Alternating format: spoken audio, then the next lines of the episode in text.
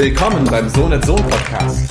Hier treffen sich Persönlichkeiten aus Wirtschaft, Politik und Zeitgeschichte mit dem Journalisten Gunnar Sohn. Jeden Mittwoch gibt es eine neue Folge. Man hört, sieht und streamt sich.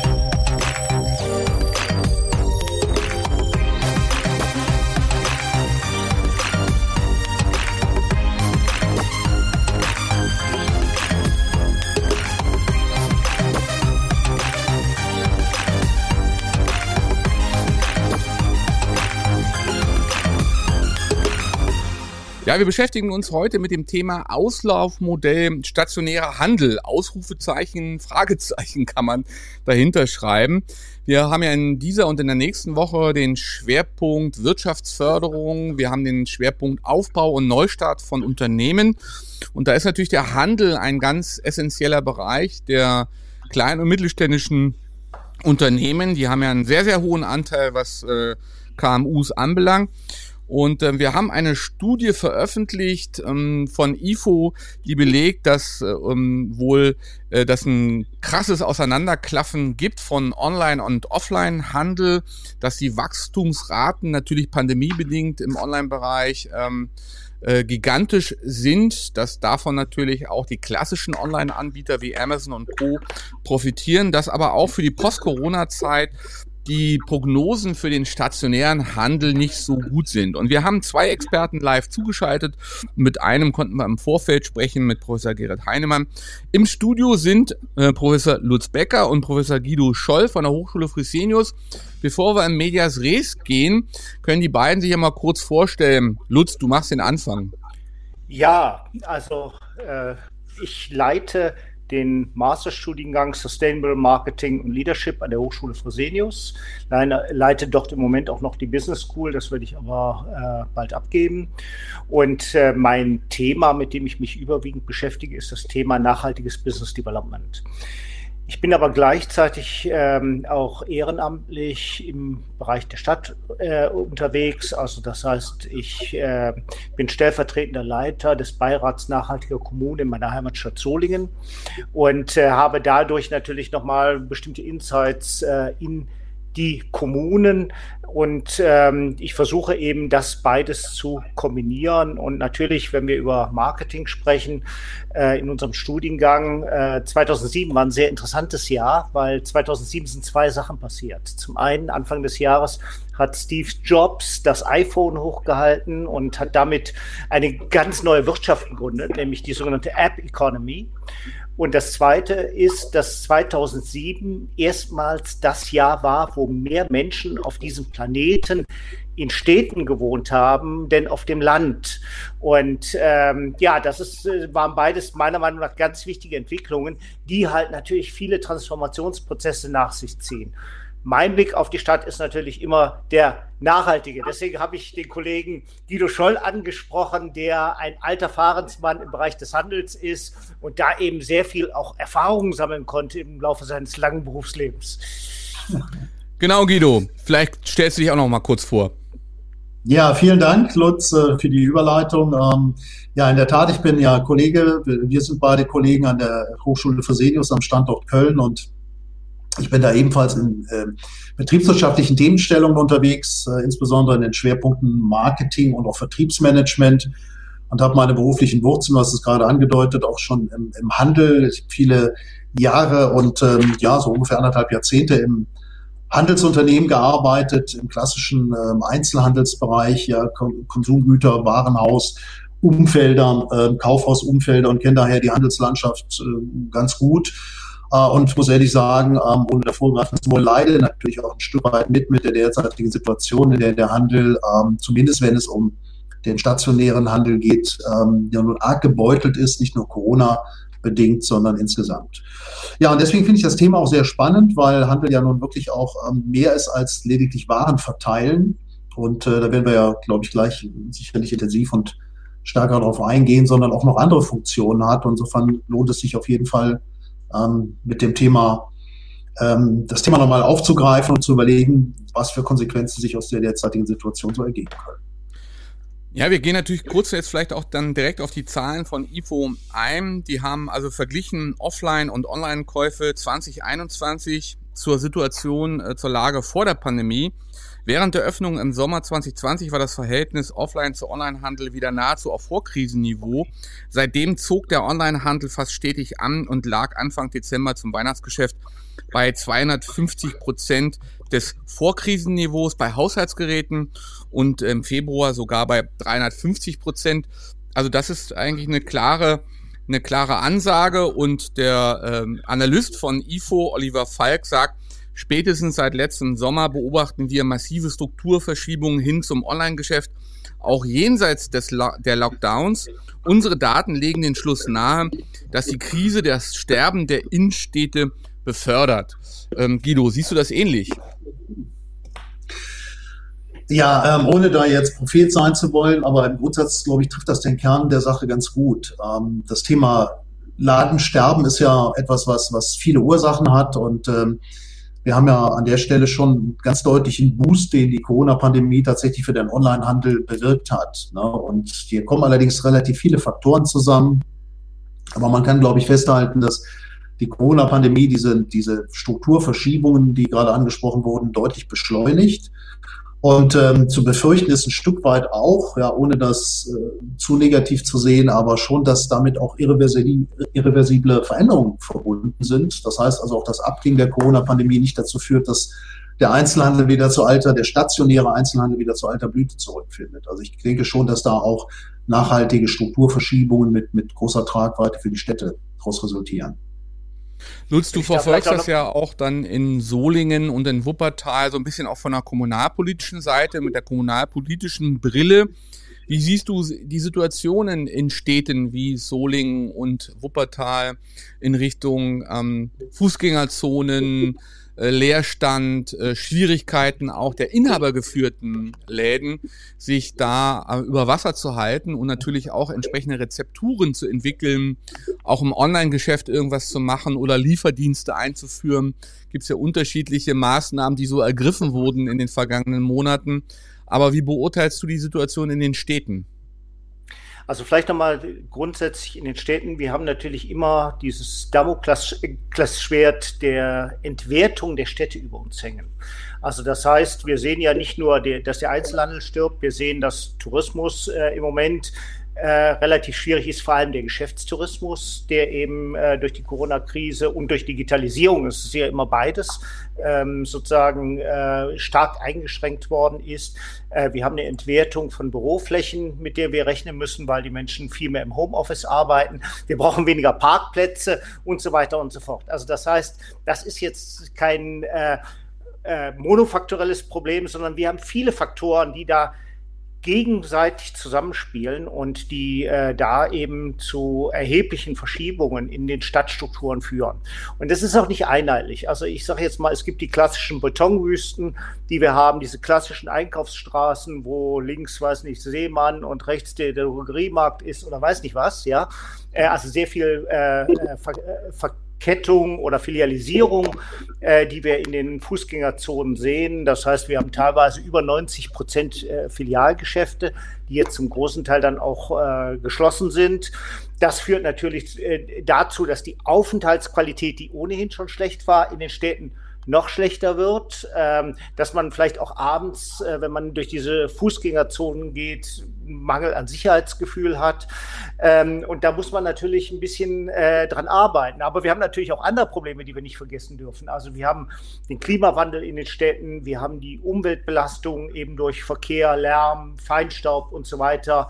Das sind ja auch Dinge, die in die Lebensqualität der Stadt reinfließen. Und letztlich einen Einfluss darauf haben, ob Menschen in die Städte reingehen, sich da aufenthalten oder ob sie vielleicht andere Möglichkeiten suchen, ob sie sozusagen äh, im, äh, im, beim Discounter auf der grünen Wiese kaufen. Ja, und es gibt da interessante Ansätze, ähm, die wir da sehen. Wir wissen also, äh, was ich gerade eben noch in einem Gespräch erwähnt hatte, Ähm, es gibt aus anderen Ländern gibt es Studien, dass zum Beispiel Leute, die mit dem Auto in der Stadt äh, einkaufen, die also mit dem Auto in die Stadt kommen, äh, weniger Umsatz machen als die, die zum Beispiel mit dem Fahrrad in die Stadt kommen.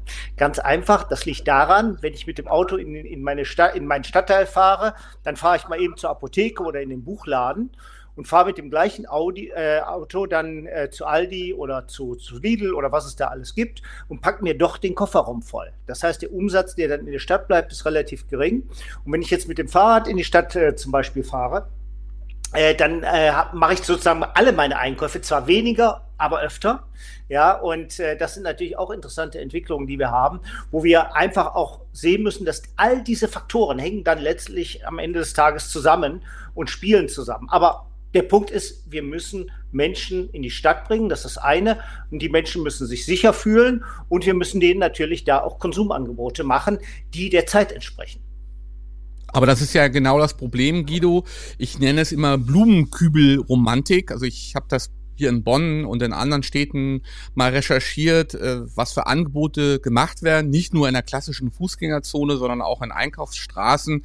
Also das kannst du abzählen, beispielsweise in der Hermannstraße in Neukölln, dass du halt irgendwie Nagelverlängerungsstudio hast, dann hast du äh, zehn Friseure, dann hast du wieder so ein Späti, dann hast du dies, das, das. Das sind so vier, fünf Typen von Läden, die es gibt und das macht natürlich dann auch solche ja, regionalen Strukturen nicht gerade attraktiv. Also es fehlt ja auch an der Attraktivität des Einzelhandels.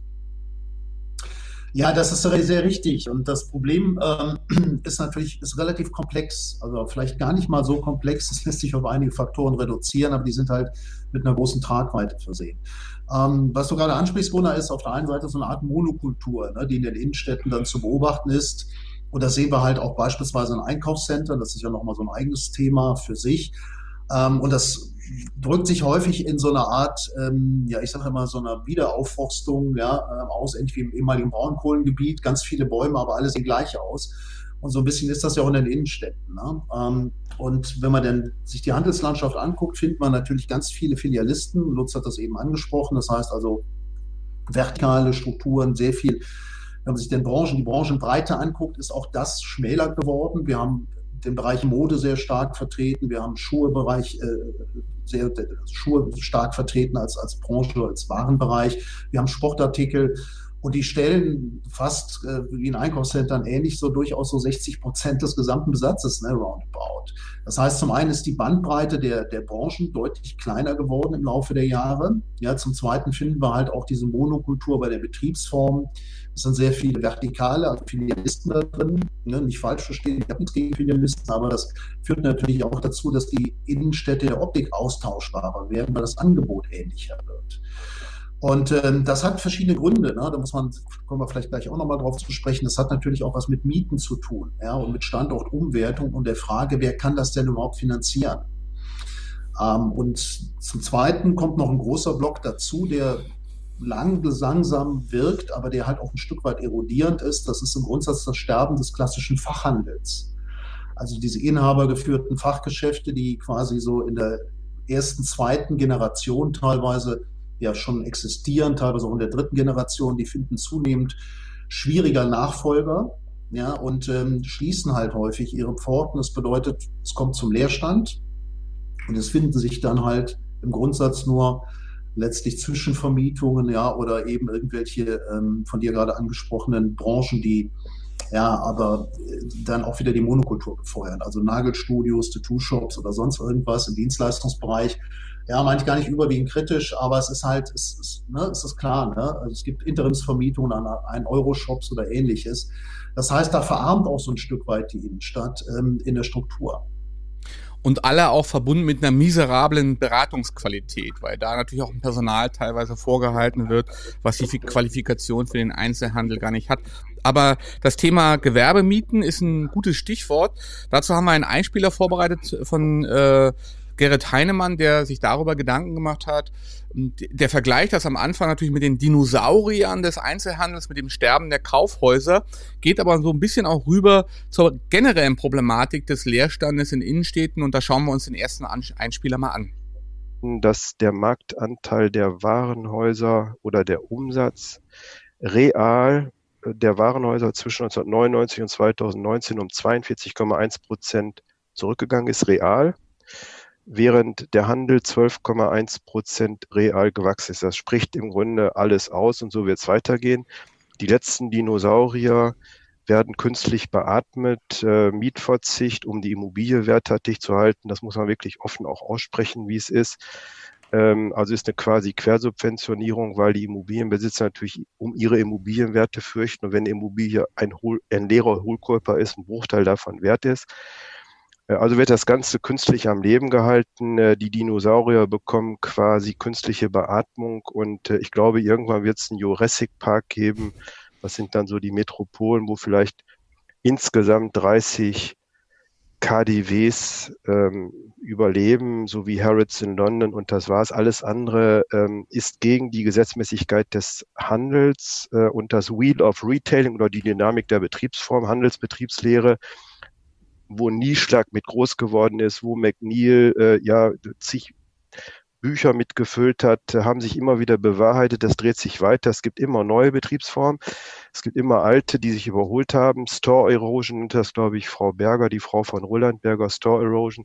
Also es ist normal, weil der Handelskuchen insgesamt äh, ja nicht explodiert. Der bleibt eigentlich immer, immer gleich. Dann gibt es immer neue ähm, Haifische irgendwann, die fressen von dem Kuchen und dann ist immer weniger übrig. Ein paar Krumen noch für die Alten, die dann irgendwann sterben. Und das ist bei den Warenhäusern so die, die Vermieterrolle ist im Grunde auch eine Schlüsselrolle bei diesem ganzen Thema, warum die Innenstädte so aussehen, wie sie heute aussehen. Äh, dass wir in vielen Städten eine regelrechte mietpreisgetriebene Anlageobjektversammlung haben. Mit Werten, wo ich immer dachte, 20-fache vom Mietwert. Nein, zum Teil schon 40-faches vom Mietwert. Und das steht dann in den Büchern, auch bei ganz vielen Banken, denn die Sparkassen sind, glaube ich, sogar, deswegen haben die die Deka verpflichtet, 15 Prozent ihrer Assets in Immobilien anzulegen äh, und haben dadurch Anlagedruck. Und dieser Anlagedruck erzeugt auch diese übermäßigen äh, Immobilienwerte in den Innenstädten, äh, die aber nicht mehr äh, in Zukunft diese Mieten abwerfen, die die in der Vergangenheit abgeworfen wurden. Es gibt sicherlich ein paar 1A-Lagen, wo sogar die Mietpreise noch steigen, weil da jeder hin will. Aber im, im, in den restlichen Straßen, in der Peripherie, in den Nebenstraßen sieht es völlig anders aus. Und da ist das so. Also der Vermieter lässt lieber eine Immobilie leer stehen, als ein Zugeständnis an eine günstige Miete zu machen. Das hat auch steuerliche Gründe, wenn es in Richtung Wohnraumvermietung geht, was die Politik ändern müsste. Weil wir haben ja auf der anderen Seite dringenden Bedarf an Wohnraum in Innenstädten. Und das ist ja ein völliger Widerspruch, den man mit diesen Flächen auch lösen könnte heißt allerdings ein Bruchteil der Mieteinnahmen. Und da beißt sich irgendwo die Katze in den Schwanz und dafür gibt es keine Lösung. Also ein äh, Riesenproblem, auch was die Spekulation mit Immobilien anbelangt, natürlich auch systematisch oder sogar taktisch eher Läden leer zu lassen, weil man dann keine Wertberichtigung in den Büchern machen muss. Äh, Lutz, du bist ja nun auch so kommunalpolitisch aktiv. Das kann doch für die Wirtschaftsförderer und auch für die Kommunalpolitik ja äh, keine Sache sein, die man so einfach wegschiebt. Das muss man doch irgendwie lösen. Man muss doch zumindest mal Zugriff auf die Eigentümer, auf die Vermieter bekommen? Ja, das Problem ist natürlich, dass das Investmentfonds sind, die in Liechtenstein sitzen, die äh, möglicherweise in den USA sitzen, dass man überhaupt nicht mehr an die Akteure rankommt. Ähm, ich denke immer, ich habe immer gern dieses Beispiel, dass die Post, die alten Post äh, Geschäfte äh, verkauft hat. Ein, ich glaube, mehrere tausend waren das, die alle im Paket an einen Investor in den USA gegangen sind. Und äh, dadurch fehlt natürlich der Kommune der Zugriff. Das ist immer das Problem. Wenn man also ein, ein Fest organisieren will und wenn man möchte die Geschäfte mit ins Boot bekommen, ist es wahnsinnig schwierig, Ketten anzusprechen, ist Investoren anzusprechen, ist völlig unmöglich geworden. Man hat vielleicht noch Glück, dass da noch den einen oder anderen inhabergeführten Laden gibt. Da hat man vielleicht noch ein Glück, äh, das Glück, dass da noch ein paar Häuser im Privatbesitz dazwischen sind, mit denen man über solche Gestaltung von Festen auch dann zum Beispiel sprechen kann. Aber äh, das ist eben extrem schwierig geworden. Und ähm, das Problem, die Leerstände zu füllen, bei uns in Solingen haben wir ein sehr schönes Beispiel, da haben wir ja auch schon mal drüber gesprochen. Ähm, wir haben dort äh, eine äh, gläserne Manufaktur.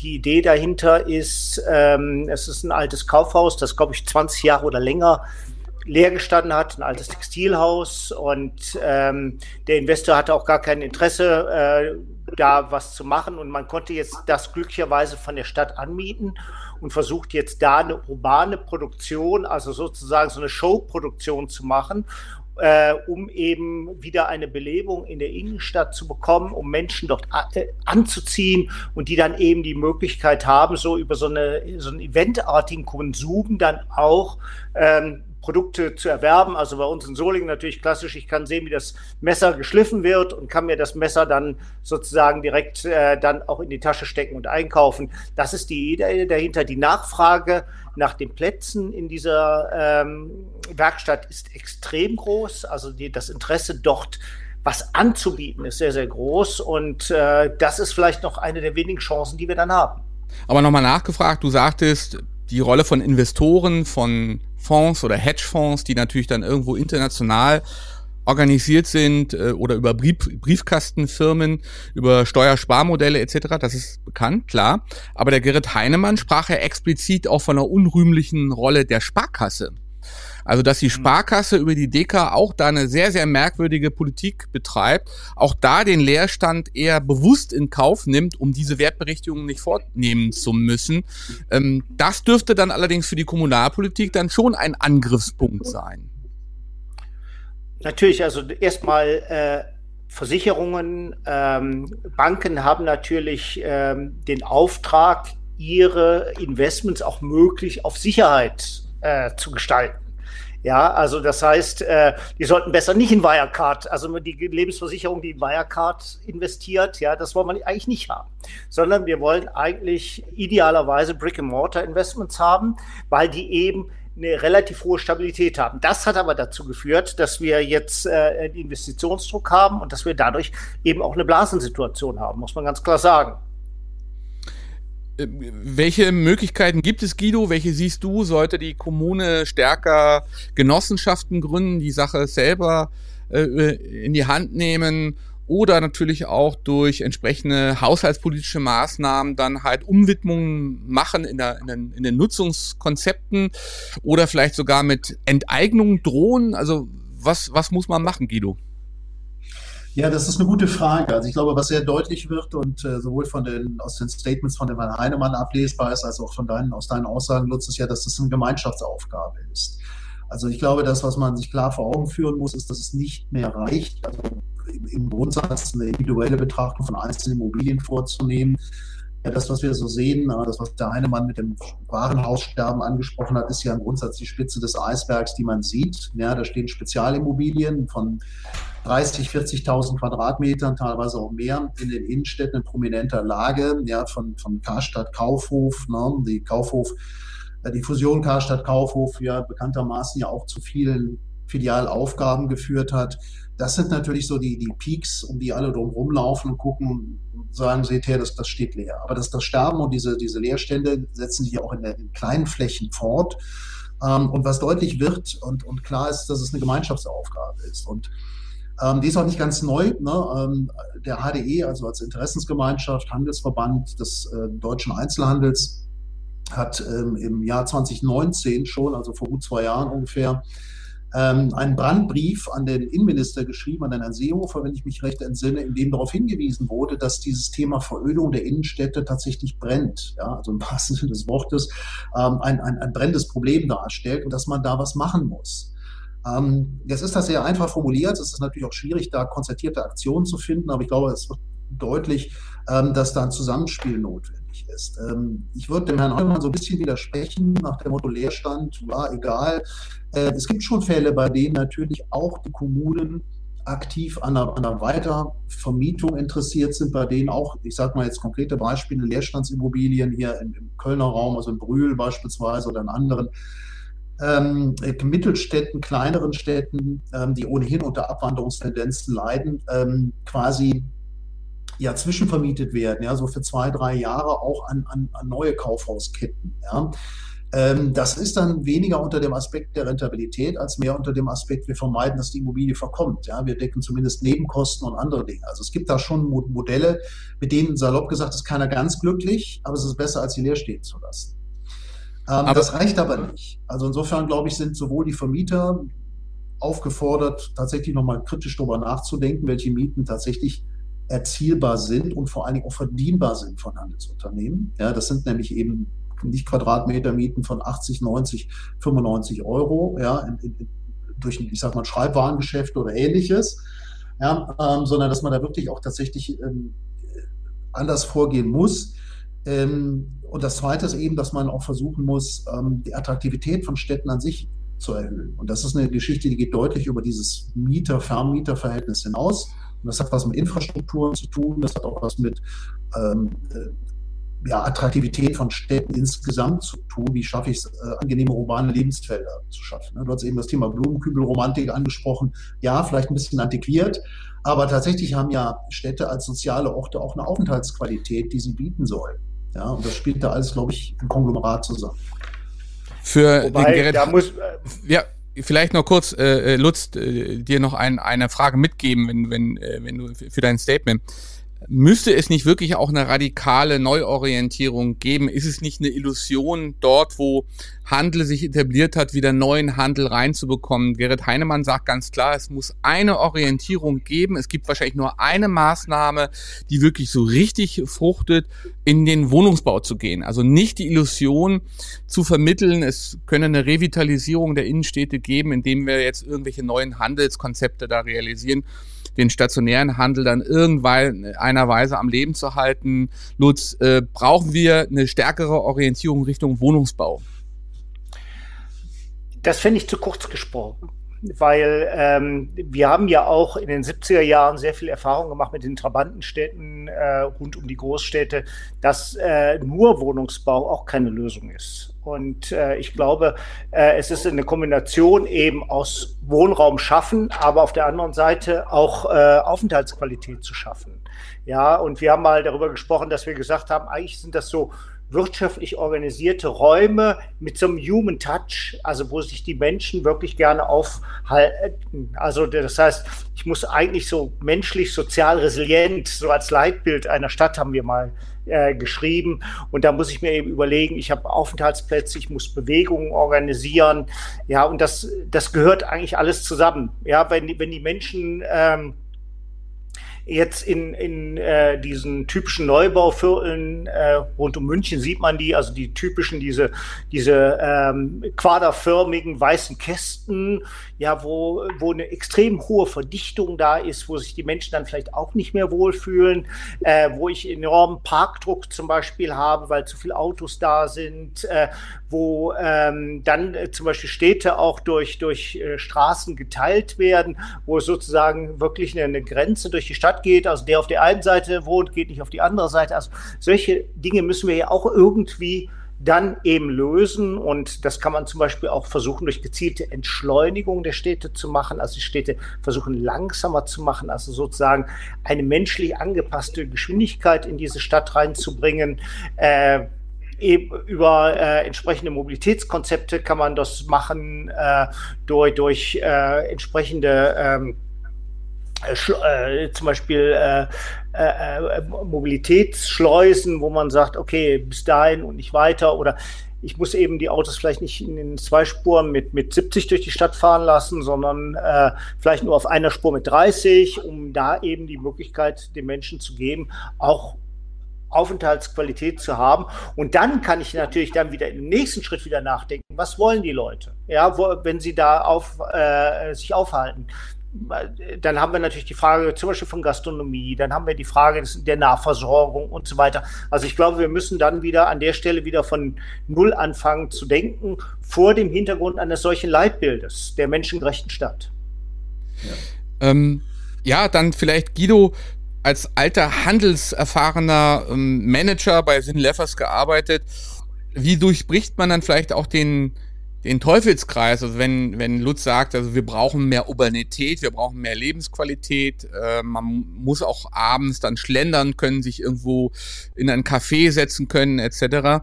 Ähm, das ist die eine Sache, würde ich absolut unterschreiben. Es gibt ja da auch Initiativen, Kodorf, ne, die versuchen so gerade kleine, kleinere Städte da wieder ein bisschen auf Vordermann zu bringen, indem sie Arbeiten, Wohnen, Kultur zusammendenken. Also jetzt nicht nur sagen einseitig, wir brauchen neue Läden, wir brauchen neben der Haarverlängerung dann vielleicht noch einen E-Bike-Store oder so, ja, sondern die so ein bisschen größer denken. Ist die eine Sache. Aber wenn du, sag mal so, von der Sinn-Leffers-Ecke kommst, wie sieht's denn aus mit dem qualifizierten Personal?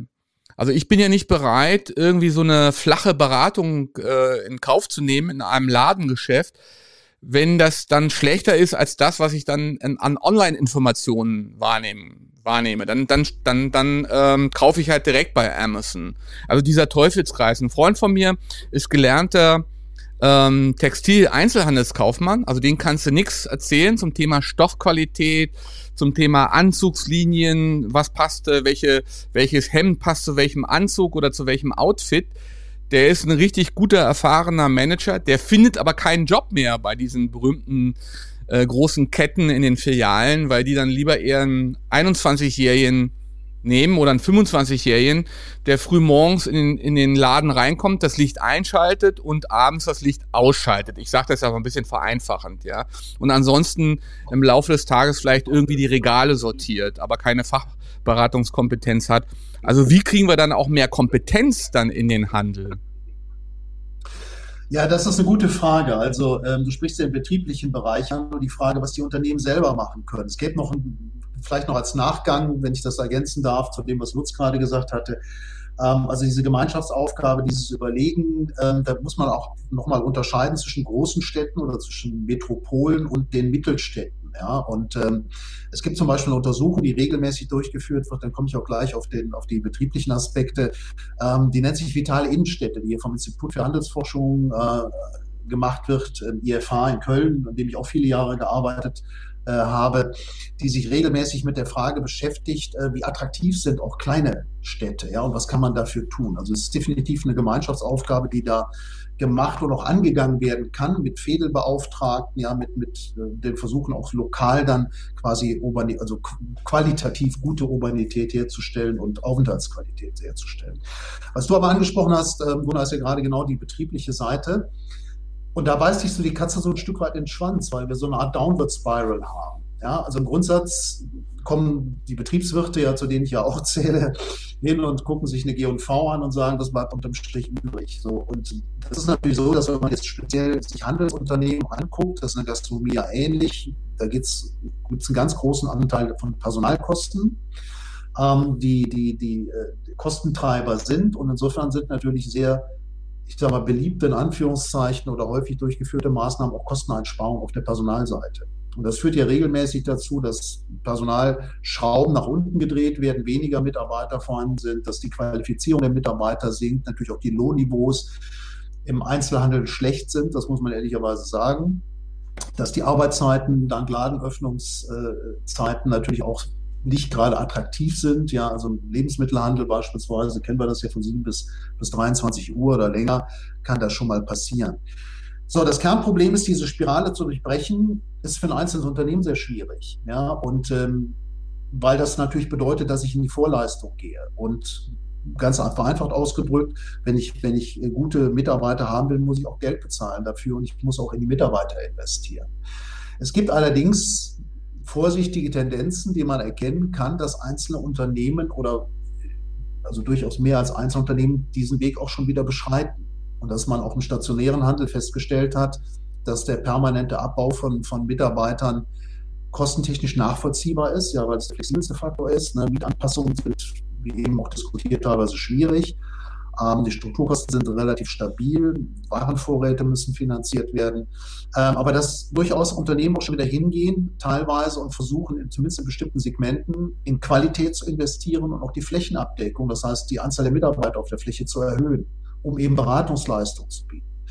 Und ein Punkt, der ähm, sicherlich vom stationären Handel in der Summe noch viel konsequenter und intensiver verfolgt werden muss, ist so, so ein Aspekt ja, nennen wir es mal Experience Marketing. Ja, ich hatte vor einem guten Jahr mit einem Kollegen einen Aufsatz darüber geschrieben, vor anderthalb Jahren, ähm, neue Möglichkeiten für Geschäfte, Restaurants und Städte. Ja, also das, das Erleben, und wir leben ja wirklich in einer Erlebniswelt, bei der alle Menschen eigentlich Erlebnis und, und besondere emotionale ähm, Impulse spüren wollen.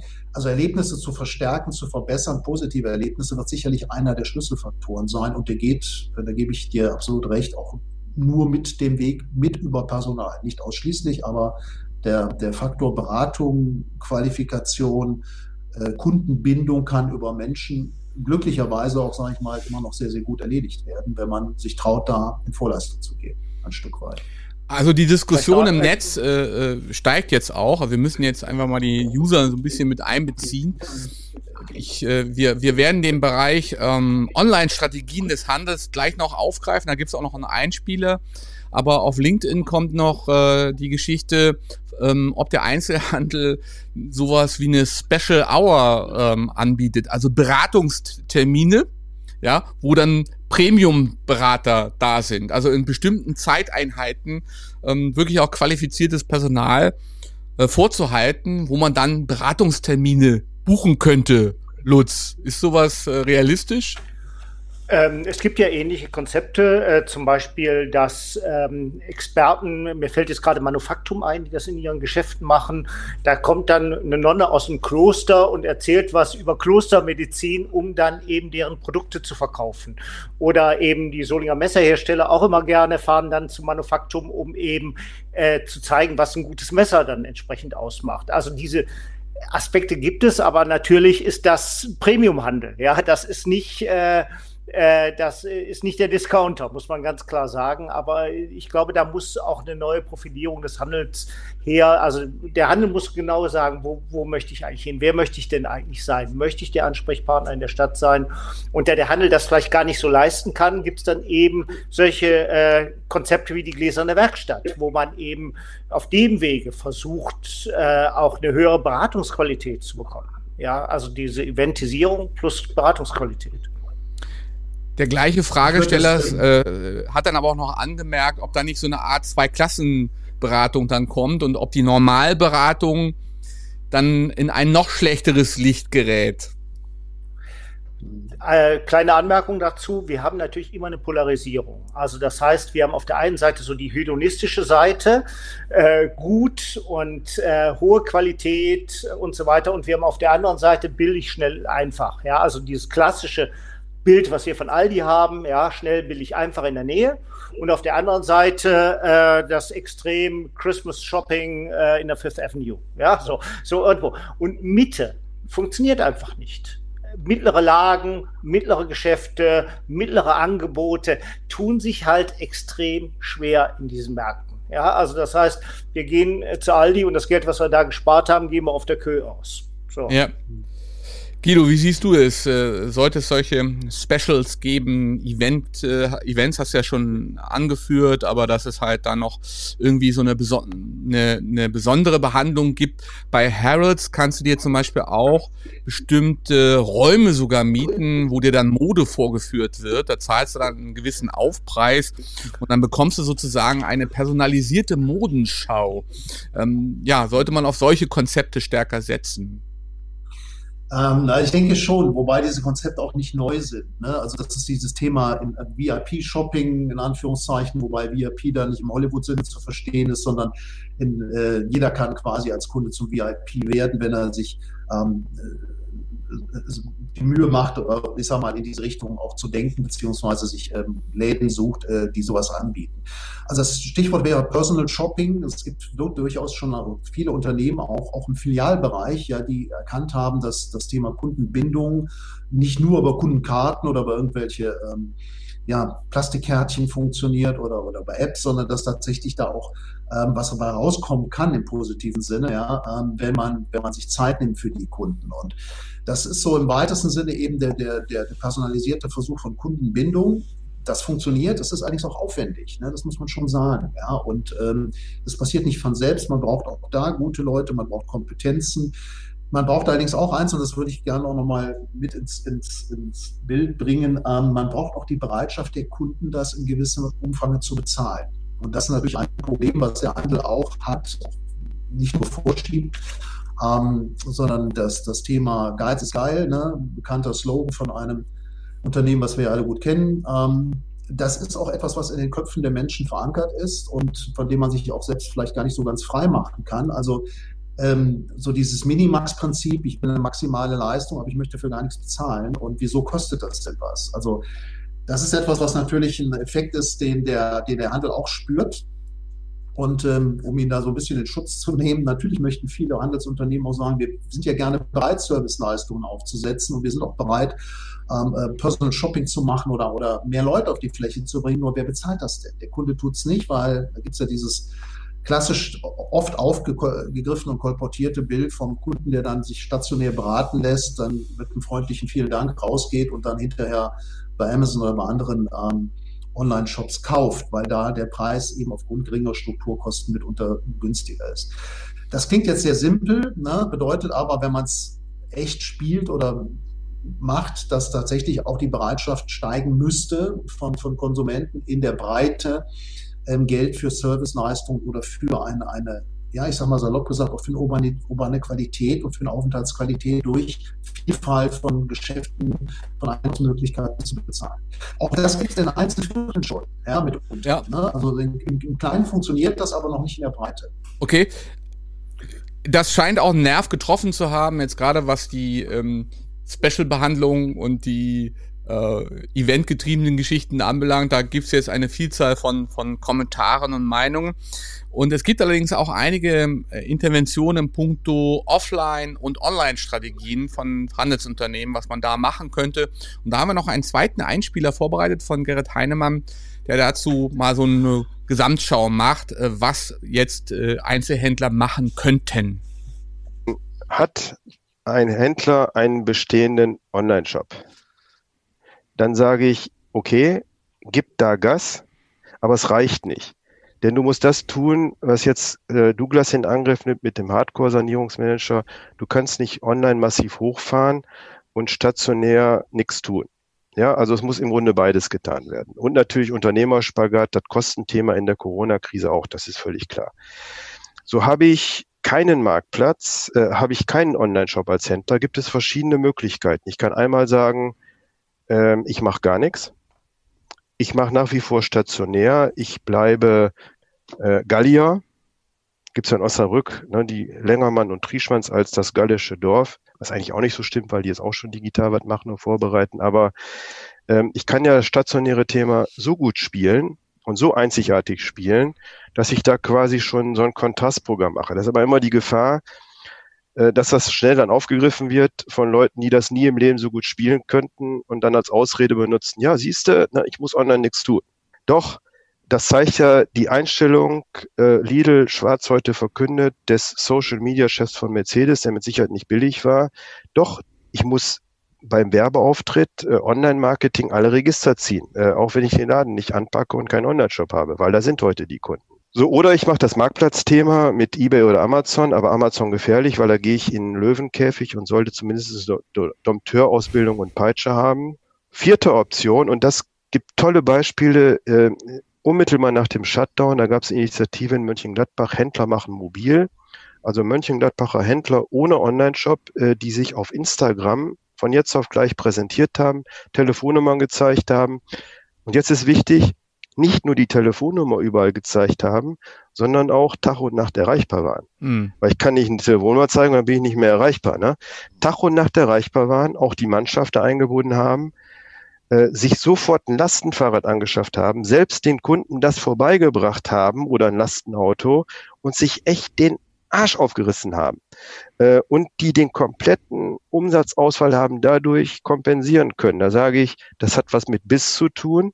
Aber einen Online-Shop haben die nicht gehabt. Die haben nur keine digitale Allergie gehabt, auf Instagram präsentieren. Das kann ich innerhalb von fünf Sekunden. Aber wenn ich dann schon anfange, wen kann ich da fragen? Ja. Und das ist, ah, und ja, so zu diskutieren, kann ich sagen, dann lass es, komm. Dann willst du sterben, ist ja auch völlig okay.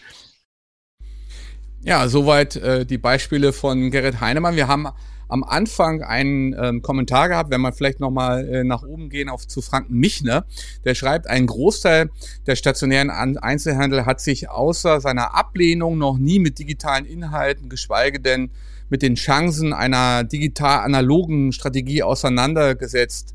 Lutz, wie siehst du es? Und wie siehst du diese Beispiele? Man muss ja nicht immer einen Online-Shop haben. Das, diese Kampagne auf, auf Instagram ist ja sehr, sehr hübsch skizziert, dass man damit Lastenräder ähm, freie Haus liefert. Also da gibt es ja viele Möglichkeiten.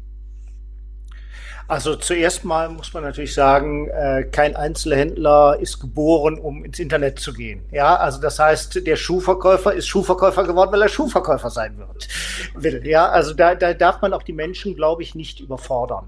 Äh, ich bin großer Freund von Hilfen, die äh, aus der Kommune stattfinden. Es gibt ja in Nordrhein-Westfalen zum Beispiel Instrumente wie die, äh, wie das sogenannte ISEC, integriertes Stadtteilentwicklungskonzept oder die ISG, eine sogenannte oder gesetzliche, es gibt eine gesetzliche ISG, äh, wo, äh, das ist eine Immobilienstandortgesellschaft, die da Mittel frei machen und in Solingen, Olix, das ist ein, einer der Stadtteile in Solingen, dort wo der Hauptbahnhof ist, gibt es äh, also eine ganz vorbildliche Aktivität, muss man wirklich sagen. Die Gloria Göllmann äh, macht das dort und äh, versucht eben die verschiedenen Einzelhändler zu integrieren. Da gibt es also so ein 360-Grad-Shopping. Und was eben auch ganz wichtig ist, wir haben also zum Beispiel hier, äh, mal gucken, ob ich es zeigen kann. Da, da, da will ich hin, genau. Das ist äh, zum Beispiel eine kommunale App, die Soling-App, wo ich dann eben verschiedene Lieferangebote auch habe. Dann habe ich sozusagen nur One Point of Information, Single Point of Information. Da kann ich reingehen und da kann ich eben suchen und da kann ich eben auch Angebote bündeln. Ja, dann ersetzt eben die Vielzahl der kleinen Angebote in einem Raum, den ich da hier auf der Karte sehen kann, sozusagen das große Kaufhaus. Ja, und äh, ich glaube, das sind eben die Ansätze, die wichtig sind. Und wie gesagt, es gibt Instrumente vom Land her, die das auch entsprechend unterstützen. Man braucht natürlich eine gewisse, ähm, eine gewisse Gemeinsamkeit der, der Händler, die vor Ort sind. Also zum Beispiel eben dieses Lastenfahrrad. Da muss auch die Bereitschaft da sein, dass man sich mit fünf, sechs, sieben, acht Händlern dann auch so ein Lastenfahrrad teilt. Das ist gar nicht so einfach herzustellen, muss man sagen, weil die Interessen halt unterschiedlich sind. Der Apotheker denkt da womöglich anders als der Buchhändler, der wiederum anders äh, denkt als der, äh, äh ich sag mal, Bioladen zum Beispiel. Und und äh, die dann auch wieder sehr unterschiedliche Interessen haben, äh, die man dann unter Umständen gar nicht so einfach koordinieren kann. Aber äh, ich finde diesen Punkt, äh, den der Herr Hennemann eben äh, auch gesagt hat, äh, es gibt nichts Gutes, außer man tut es, man muss es machen. Ja. Guido, wie siehst du es? Es gibt ja, sag mal, schon einige regionale Konzepte und Initiativen auch online-mäßig sich zu präsentieren. Der Gerhard Heinemann hat das auch mal analysiert. Die meisten dieser Marktplätze sind entweder gescheitert oder es mangelt an der Beteiligung oder dass dann eben doch der eine sich dann eher zurücklehnt und den anderen dann machen lässt. Also so einfach ist das regional gar nicht zu koordinieren. Ja, das stimmt. Das ist wirklich mitunter eine Herkulesaufgabe. Aber was sehr deutlich wird, der Lutz hat es gerade schon angesprochen, Händler sind, und ich meine das durchaus nicht despektierlich, weil ich gehöre ja selber zu dem derjenigen, die im Einzelhandel tätig waren, ähm, mitunter auch erstmal sehr tradiert verhaftet. Das heißt, man weiß, was man will, man weiß, was man macht und man glaubt auch zu wissen, was nicht funktioniert. Ähm, natürlich gibt es immer so dieses Feindbild stationärer Handel versus online, ne? weil das ist ja klar, ne, wenn ich mir ein Shirt kaufe oder eine Hose oder irgendwas anderes oder ein Buch, werde ich das nicht zweimal kaufen, einmal stationär, um dem Händler vor Ort einen Gefallen zu tun und dasselbe Buch kaufe ich mir dann nochmal online. Sondern ich werde mich entscheiden. Insofern gibt es immer diese Substitutionseffekte und die Frage, ne, an welcher Stelle wird denn jetzt gekauft? Ähm, was aber definitiv so ist, ähm, dass das Geschäft in Anführungszeichen ist mühsam und es erfordert viel Regionalität und auch viel Kümmern. Und ich hatte eben mal diese Initiativen angesprochen über die so letztlich ein Stück weit auch aus der, aus der Umsetzung von Erkenntnissen des äh, Projektes Vitale Innenstädte da ähm, resultieren. Ähm, das bedeutet, dass man tatsächlich, und da sind kleine Mittelstädte nach meinem Empfinden und nach meinen äh, Erkenntnissen auch sehr, sehr gut geeignet, weil sie halt sensibel sind. Ja, sie stellen fest, dass Urbanisierung, Abwanderung in große Städte, der Verlust von Kaufkraft in Großstädte sie halt sehr schnell trifft und dass auch die Bereitschaft von Kommunen ähm, häufig stärker ausgeprägt, ich sage mal, Händlern zu helfen und auch die Infrastruktur zur Verfügung zu stellen. Ja, das kann ja mit so einem Thema wie kostenloses Parken beginnen. Das kann, können auch, Förderer sein, die halt, ich sage mal, moderiert Werbegemeinschaften zusammenführen, Standortgemeinschaften zusammenführen und auch Programme mitentwickeln, ja, bei denen also quasi eine Kommune, ich sage mal, ein Rahmenprogramm macht, ja, ähm, und das aber von den Einzelhändlern oder von den Dienstleistern vor Ort, die Gastronomie darf man ja auch nicht vergessen, ähm, äh, quasi mit, mit Leben füllen lässt. Also diese Verzahnung von kommunaler Aufgabe, Attraktivität zu sichern und auszubauen mit lokalem Engagement, das braucht eine Struktur. Ja, und die wird häufig, da bin ich bei Lutz völlig, nicht aus dem Handel selber kommen oder von den einzelnen Unternehmern, ja, sondern die muss quasi vorgegeben werden und mitgeformt werden. Und das eben auch wirklich unter Anpassung oder Berücksichtigung der jeweiligen Besonderheiten an, an, den, an den einzelnen Standorten und Städten. Bei dem Thema App äh, gibt es ein geteiltes Echo. Auf der einen Seite wird gesagt, naja, es ist vielleicht die Chance auch für eine, ja, so eine personalisierte Beratung. Die könnte man da ja auch vielleicht installieren. Und äh, die Jutta Widrinski sagt, naja, ehrlich, ich weiß nicht, ob ich eine solche App ähm, wirklich nutzen würde. Vielleicht, ähm, wenn ich den Solinger Einzelhandel aktiv unterstützen will. Ansonsten würde ich impulsgesteuert wohl doch dann eher bei Amazon suchen statt in der Soling-App. Wie stark wird sie genutzt? Äh, wie ist die Akzeptanz dieser App? Also vielleicht kann ich dazu eins sagen. Äh, es gibt im Moment einen wunderbaren Hebel. Das sind die aktuellen Corona-Zahlen. Und das heißt, die App meldet mir jeden Tag Corona-Zahlen. Äh, ich habe einen Push-Nachrichten, was äh, kommunal interessant ist. Und dadurch hat, ist die App für mich viel präsenter, zum Beispiel als Amazon. Und ich glaube, dass das eben der Hebel ist, dass man eben eine Vielzahl von Angeboten, kommunalen Angeboten, regionalen Angeboten, Angeboten im Quartier dort eben bündelt und eben für die Menschen verfügbar macht. Es ist einfach wie bei allem der Netzwerkeffekt, der da ist. Ja, wenn ich möglichst viele Dinge an einem Punkt habe, dann habe ich auch einen Nutzen von. Der Handel interessiert mich primär, vielleicht überhaupt nicht. Ja, aber ich komme sozusagen über die Brücke anderer Leistungen dann eben an den Handel heran. Wenn ich aber mein eigenes Kaufverhalten mal jetzt hier in die, in die Waagschale werfe, ist für mich immer so, ich unterhalte mich da auch immer mit meinem Sohn, wir diskutieren darüber, wir sagen immer so, alles was schlechter als Amazon ist im Service, also beim Payment, schmeißen wir über Bord. Also wo du sag mal Angebote hast, die wirklich nicht so gut sind im Aufbau der Website, beim Finden von bestimmten Produkten, beim Vergleichen von Preisen, bis hin dann zur Schnelligkeit des Kaufabschlusses beim Payment. Ähm, all das, was schlechter ist, hat bei mir im Prinzip äh, riesige Schwierigkeiten durchzukommen. Also ich weiß nicht, wie, wie dein eigenes Verhalten ist, Lutz, aber es kann nicht schlechter sein als Amazon. Ja, klar. Also das heißt, äh, es gibt, es werden Standards gesetzt. Ob die jetzt von Amazon kommen, Zahlungsdienstleister spielen natürlich auch eine Rolle. Ich will idealerweise mit Apple Pay zahlen zum Beispiel. Ja, das, das sollte idealerweise funktionieren. Und natürlich gehe ich auch im Einzelhandel äh, nicht in, so gerne in die Läden, wo ich dann erstmal wieder mein Bargeld rausholen muss, sondern idealerweise bezahle ich dann mit meiner, äh, mit meiner iWatch und äh, das sollte funktionieren. Aber ich sage jetzt mal, die Läden, wo ich einkaufe, da ist das auch da, muss man auch dazu sagen. Mein Buchhändler hat das, äh, der, der, meine, mein Jeansladen, wo ich hingehe, äh, hat das. Also äh, das ist natürlich Conditio sine qua non. Also ich möchte natürlich nicht auf Komfort äh, verzichten. Äh, ich möchte übrigens auch nicht diskriminiert werden. Wir haben ja gerade eben über diese VIP Kunden gesprochen.